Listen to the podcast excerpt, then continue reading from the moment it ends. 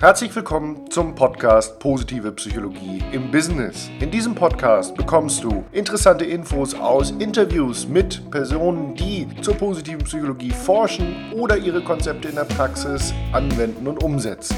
Außerdem bekommst du wichtige Tipps dafür, wie es gelingen kann, positive Psychologie in die Unternehmen zu tragen. Und drittens, du bekommst in jedem Podcast Infos und Übungen zur Verfügung gestellt, die du für dich nutzen kannst, um dein Potenzial zu entfalten. Ich freue mich darüber, dass du dabei bist. Mein Name ist Markus Schweikert und ich wünsche dir viel Spaß bei der heutigen Folge. Herzlich willkommen zur heutigen Podcast-Folge im Podcast Positive Psychologie im Business. Und ich freue mich heute wieder einen Gast zu, äh, zu begrüßen, und zwar einen ganz besonderen Gast. Äh, das äh, kam eben schon äh, sprachlich vorweg quasi. Äh, Mirjam Rolfe ist bei mir. Herzlich willkommen, Mirjam. Dankeschön. Für dich als Podcast-Hörer kurz vorab eine kleine Einführung. Mirjam Rolfe ist selbstständig freiberufliche Trainerin, Coach, Beraterin. Und hat sich einem Thema ganz besonders verschrieben, nämlich Chances in Change sozusagen. Genau, ja. Also welche Chancen liegen in Veränderungsprozessen für Menschen und Organisationen und äh, hat natürlich auch vorher in leitenden Funktionen äh, viel Erfahrung gesammelt, aber der Kern ist heute ihre freiberufliche Tätigkeit und ähm, das Neueste, was zu ihrer Biografie hinzukommt, ist, dass sie Buchautorin ist und zwar äh, nicht irgendein Buch, sondern sie hat über organisationale Resilienz geschrieben. Das Buch ist im Springer Verlag äh, erschienen und ich freue mich, dass wir über all diese Themen heute intensiv sprechen können. Dankeschön, ich freue mich auch. Miriam, wir kennen uns ja schon ein bisschen durch die positive Psychologie, ein Steckenpferd, ein Thema, das uns beide bewegt und äh, wo wir auch ja, ähnliche Ausbildungen absolviert haben. Und meine Einstiegsfrage ist immer, wie bist du zur positiven Psychologie gekommen? Ja, wie bin ich zur positiven Psychologie gekommen? Ich glaube, da ist äh, meine Mama auch dafür verantwortlich. Die hatte schon damals ganz spannende Bücher im Bücherregal stehen und äh, die habe ich schon als äh, relativ kleines Kind gelesen, wo es eben auch um positive Einstellungen geht, wo mhm. es darum geht, äh, auch das Positive im Leben zu sehen, auch die kleinen Dinge zu schätzen. Und so wurde ich auch äh, großgezogen, dass man auf die kleinen Dinge achtet und die wertschätzt. Okay. Toll. Damals hast du es ja wahrscheinlich noch nicht positive Psychologie genannt. ja. Ähm, wann kam das dazu? Wann bist du das erste Mal auch über diesen ja, Wissenschaftszweig und äh, dieses Thema in dieser Form gestolpert? Das hat eher einen traurigen Hintergrund. Äh, 2008 ist mein Bruder verstorben oh. und mhm. äh, dabei in, auf der Suche nach Hilfe, äh, wie ich aus diesem Tief herauskomme, mhm. bin ich auf Martin Seligman gestoßen ja. und ähm, habe dann angefangen, seine Bücher zu lesen und konnte da auch Trost finden und mich selber und meine Familie stärken. Okay.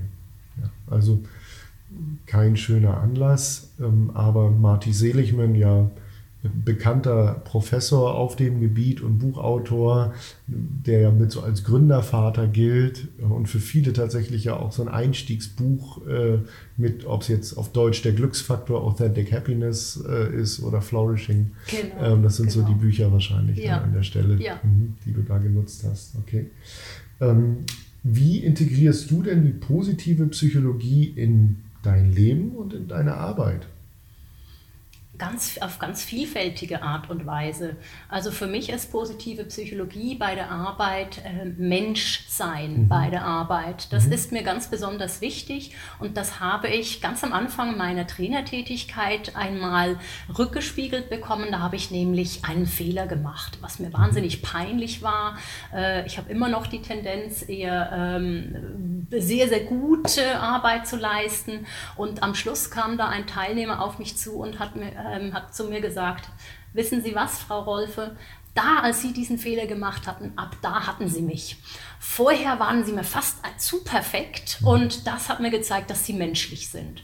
Und das war für mich so der Hinweis, dass das eben nicht einfach nur in Ordnung ist, sondern eben auch Beziehungen und den Kontakt stärken kann zu anderen Menschen. Mhm. Und das versuche ich auch in meinen Trainings, in meinen Coachings und in der Beratung rüberzubringen. Mhm. Okay, also die menschliche Seite, die nicht ähm, perfekt oder nicht glatt ist, genau, sondern genau. eben individuelle Besonderheiten hat, äh, die darf ich bei der Arbeit zeigen, genau. sozusagen. Und das ist ja auch ganz wichtig jetzt heutzutage, wo Innovationsfähigkeit immer äh, wichtiger wird für ja. Unternehmen, da eben auch Fehler machen dürfen, mhm. sich trauen, äh, sich zu äußern, wenn man nicht einverstanden ist und da die sogenannte psychologische Sicherheit zu haben, dass man sich eben öffnen darf mhm. und, äh, und auch mal einen Fehler machen darf. Genau. Das ist ja ein Riesenthema. Ne? Absolut. Also, mhm. Das ähm, hat ja Google hat das, glaube ich, in größeren Studien bestätigt, mhm. ähm, mhm. ne, dass, als, dass das der wichtigste Erfolgsfaktor Richtig. für Teams ist ja. an der Stelle, mhm.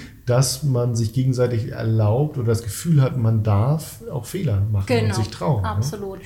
Das und zusätzlich noch, was mich auch fasziniert, die kollektive Wirksamkeit. Mhm. Dass man als Team und als Einzelperson auch überzeugt ist, dass man die Kraft hat, das zu mhm. erreichen, was, ähm, also die Ziele zu erreichen, die man sich gemeinsam auch gesteckt hat. Mhm. Okay. Wenn ich jetzt hier zuhöre und Führungskraft bin, ne, was kann denn das ähm, Wissen der positiven Psychologie oder um die Bedeutung von psychologischer Sicherheit für mich für einen Einfluss haben oder für mich bedeuten? Wie kann ich das in mein Führungshandeln vielleicht auch übernehmen? Was sollte ich da beachten? Was gibt es da vielleicht für ein Hack von dir an der mhm. Stelle. Ja, ich glaube, da ähm, können wir auch die Brücke schlagen zur organisationalen Resilienz und ja. individuellen Resilienz, weil es von Führungskräften wird heute so viel verlangt. Ne? Sie, sie sollten risikoaffin sein, sie sollten mit Komplexität umgehen können, sie sollten Menschen mitnehmen können, wandelbar sein. Mhm. Und da äh, hilft die positive Psychologie und die Resilienz eben ähm, auf sich zu achten, auf die Bedürfnisse zu achten, die man selber hat, weil Studien zeigen ja auch, dass Emotionen von der Führungskraft auf die Mitarbeiter runtertröpfelt, also Trickling-Down-Effekt. Ich mhm. finde das immer sehr anschaulich. Mhm und dabei eben auf sich zu achten und das auch äh, den Mitarbeitern mitzugeben. Mhm. Dann beispielsweise auch Freiräume lassen. Autonomie ist einer der wichtigsten Motivationsfaktoren mhm. heutzutage. Nicht an seiner Macht zu kleben, sondern eben zu sagen, ähm, versucht es selber, macht, äh, macht da eure eigenen Erfahrungen, was auch wieder Kreativität und Innovation stärkt. Mhm. Okay, wow. Ja. Du hast ähm, das Stichwort der organisationalen Resilienz ähm, genannt. Wir haben schon gesagt, das ist der Titel von deinem Buch. Mhm. Ähm, wenn ich den Begriff das erste Mal höre, wie, wie können wir das jemandem erklären, der das zum ersten Mal hört und sagt, was ist das denn? Mhm. Das ist eine gute Frage, weil selbst Resilienz selber ist auch ein sehr schillernder Begriff. Mhm. Ähm, man kann es so erklären, organisationale Resilienz ist die Kraft eines Unternehmens in schwierigen Zeiten, in Krisen, in Veränderungszeiten, mhm. ähm, achtsam zu bleiben, stark zu bleiben und flexibel zu bleiben. Und auch, mhm. wenn es mal nicht so gut läuft, sich wieder aufzurappeln. Okay. Also auch wieder aufstehen zu können. Auch wieder mhm. aufstehen zu mhm. können. Einige Wissenschaftler sagen, in die Ausgangsposition zurückfinden, also mhm. da, wo man vor der Krise war. Viele andere Wissenschaftler sagen, daran zu wachsen. Also wie mhm. das Individuum wachsen kann an mhm. Schwierigkeiten, können eben auch Unternehmen wachsen, mhm. wenn es mal zu einer Krise kommt. Und natürlich vorbereitet sein. Okay. Ähm ist die Hypothese richtig, dass ich davon ausgehe, dass du über das Thema, wie kann ich selbst mit, mit, einer solchen schwierigen Phase, wie du sie beschrieben hast, in deinem Leben umgehen, dahin gekommen bist, auch zu überlegen, wie kann ich das in meine Arbeit integrieren, um anderen Menschen und Organisationen dabei zu helfen? Genau, also mir ist aufgefallen, das wird auch wieder durch Studien bestätigt, dass was, was für Individuen und für Teams gilt, genauso für ganze Organisationen, für Staaten und im Grunde genommen äh, die ganze Welt auch mhm. gilt. Ähm, dass es wichtig ist, ähm, sich Faktoren aufzubauen, die helfen, wenn es schwierig wird. Mhm. Also beispielsweise positive, stärkende Beziehungen bei der Arbeit. Mhm. Das ist ein mhm. ganz wichtiges Thema. Mhm. Oder eben einander zu vertrauen bei der Arbeit. Ein mhm. wichtiges Führungsthema, genauso äh, wie auch in Teams beispielsweise. Und ich habe gemerkt, dass es in Unternehmen extrem unterschiedlich ist. Mhm. Ähm, dass Unternehmen sich wirklich unterscheiden. Einige sind eher träge, ähm, sind risikoscheu, andere sind sehr innovationsfähig. Mhm. Und wenn man da reinguckt, dann hat das auch ganz viel mit organisationaler Energie zu tun, ah, ja. die auch mhm. wieder mit Resilienz zu tun hat. Mhm. mhm. Ja. Ähm das Thema organisationale Energie finde ich auch besonders Super spannend. spannend ja. Äh, und ähm, du hast jetzt ja gesagt, dieses Thema äh, da steckst du schon so tief drin und ähm, jetzt ist die Gelegenheit, da ein Buch zu, äh, zu schreiben. Mhm, wie, mhm. also erstmal ja, ein mega Projekt. Wie bist du da oh, ja. persönlich rangegangen? Wie bist du da vorgegangen? Wie viel Arbeit steckt da drin? Kann man das überhaupt beziffern? Ja, das kann man beziffern. Und zwar, also die Idee ist entstanden zusammen mit der Deutschen Gesellschaft für positive Psychologie. Mhm. Da kam die Idee einer gemeinsamen Buchreihe auf mhm. und mein Thema war von Anfang an klar. Ich wollte über äh, positive Psychologie und organisationale Resilienz schreiben. Ich habe es aber total unterschätzt, okay. den Aufwand. Weil äh, ne, ich bin äh, zusätzlich natürlich auch Unternehmerin, habe meine Kunden, möchte da auch weiterhin natürlich äh, super super unterstützen. Ja. Und nebenbei so quasi noch ein Buch zu schreiben, da ist äh, sehr, sehr viel Verständnis von meinem Umfeld war da nötig. Mhm. Ne? Ähm, auch Unterstützung, sei es Kochen, sei es Putzen, sei es einfach auch mal das Verständnis, mhm. dass manchmal am Wochenende an einem Buch geschrieben wird. Mhm. Das ganze Chaos mit den vielen Büchern, die da rumliegen, äh, muss man erstmal akzeptieren. Also insgesamt habe ich anderthalb Jahre äh, gebraucht wow. und dazu kam nachher noch mal ein halbes Jahr Produktion zusammen mit Springer, Korrekturschleifen und so weiter. Mhm. Mhm. Okay. Wow, okay.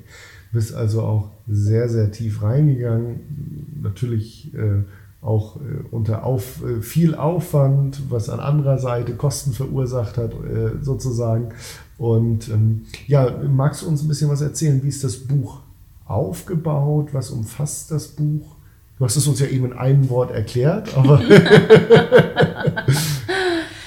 ja, ähm, es ist aufgebaut. Im ersten Kapitel äh, gucke ich mal, warum braucht es denn überhaupt organisationale ja. Resilienz? Was mhm. ist da die Relevanz des Themas? Mhm. Dann im zweiten Kapitel geht es eher um Definitionen, was ist positive Psychologie, was mhm. beinhaltet es für Konzepte, mhm. was ist Resilienz, was ist organisationale Resilienz, mhm. wie lässt äh, sie sich gegenüber anderen Konzepten wie Hardiness beispielsweise mhm. ähm, abgrenzen und dann steige ich ein nach dem Schema ähm, organisationale Resilienz, also Resilienz von Unternehmen, dann Resilienz von Einzelpersonen, mhm. dann Resilienz von Führungskräften, mhm. sind auch nochmal Einzelpersonen, aber haben äh, bestimmte besondere Herausforderungen und dann in das Thema Teamresilienz, was mhm. auch sehr, sehr spannend ist. Mhm. Danach geht es noch um Messen. Kann man Resilienz messen und wie kann man sie messen? Und dann noch ein Ausblick ähm, mhm. auf äh, weitere neue Themen, die jetzt mhm. so anstehen. Mhm. Wow, okay. Ähm, wenn ich jetzt ähm, sage, ähm, mit dem Thema möchte ich mich auch tiefer beschäftigen, weil ich zum Beispiel selbst in einem Unternehmen tätig bin, in verantwortlicher mhm. Position mhm. Und sage, ähm, ich glaube, sowohl ich als Führungskraft, aber vielleicht auch für mein Team, für meine Mannschaft, äh, liegt da noch was drin. Ähm, was wären denn so vielleicht so erste Stellschrauben? Ähm, können wir uns ja nicht vornehmen, ab morgen sind wir widerstandsfähiger. Mhm. Mhm. Ja, so erste Stellschrauben bietet tatsächlich die positive Psychologie. Da gibt es ganz, ganz einfache Interventionen, äh, mhm. mit denen man anfangen kann. Beispielsweise ähm, der Stärkenblick mhm. schärfen. Mhm. Also beispielsweise ähm, am Anfang eines Meetings, mhm. Abteilungsbesprechung beispielsweise, eine kleine Runde machen, was lief in der letzten Woche oder gestern äh, gerade gut bei mir und was habe ich selber dazu beigetragen. Mhm. Also das schärft den Stärkenblick und die Selbstwirksamkeit, mhm. weil man dann eben auch sieht, was war mein Beitrag zu dem mhm. Positiven. Das kann was ganz, ganz Kleines sein. Mhm. Und ein weiterer Riesenhebel ist natürlich wirklich die Führung. Mhm. Dass, äh, dass wir wirklich gucken, was was, wir, was können wir an der Führung äh, drehen, was ist möglich, damit das nachher eben so ein, wie ich oft sage, so wie einen kleinen Schneeballeffekt mhm. auch hat. Mhm. Das nächste wäre, Strukturen und Prozesse zu untersuchen. Das wird oft vergessen, mhm. gerade auch mit Blick auf die Agilität zu mhm. schauen, ne, was brauchen wir, um agil zu sein. Ja, mhm. das wären so meine okay. Tipps. Ja. Und wenn das jetzt jemand hört, der sagt, also ich höre immer hier Resilienzstärken und positive Psychologie und ich stehe dem eher skeptisch mhm. gegenüber. Mhm. Äh, also Resilienzstärken äh, müssen wir halt alle mal durch, wenn schwierige Zeiten sind, so nach dem mhm. Motto. Ähm, brauchen wir das überhaupt? Was kann ich jemandem sagen, der davon nicht so überzeugt ist, dass es das braucht oder die Wirksamkeit unterschätzt vielleicht? Also erstens mal, ich mag niemanden überreden, mhm. sondern es ist immer ganz gut, wenn man es am eigenen Leib auch erfährt, ne? selber mal was ausprobieren und schauen, äh, was bringt mir das. Auf der anderen Seite ist Resilienz auch ein Thema, was, glaube ich, sehr, sehr viele Menschen beschäftigt. Und manchmal merke ich, wird es sogar mit Resistenz verwechselt. Mhm. Also ich habe oft schon gehört, ja, das ist ja äh, Widerstand. Ähm, Widerstand in Veränderungsprozessen ist Resilienz.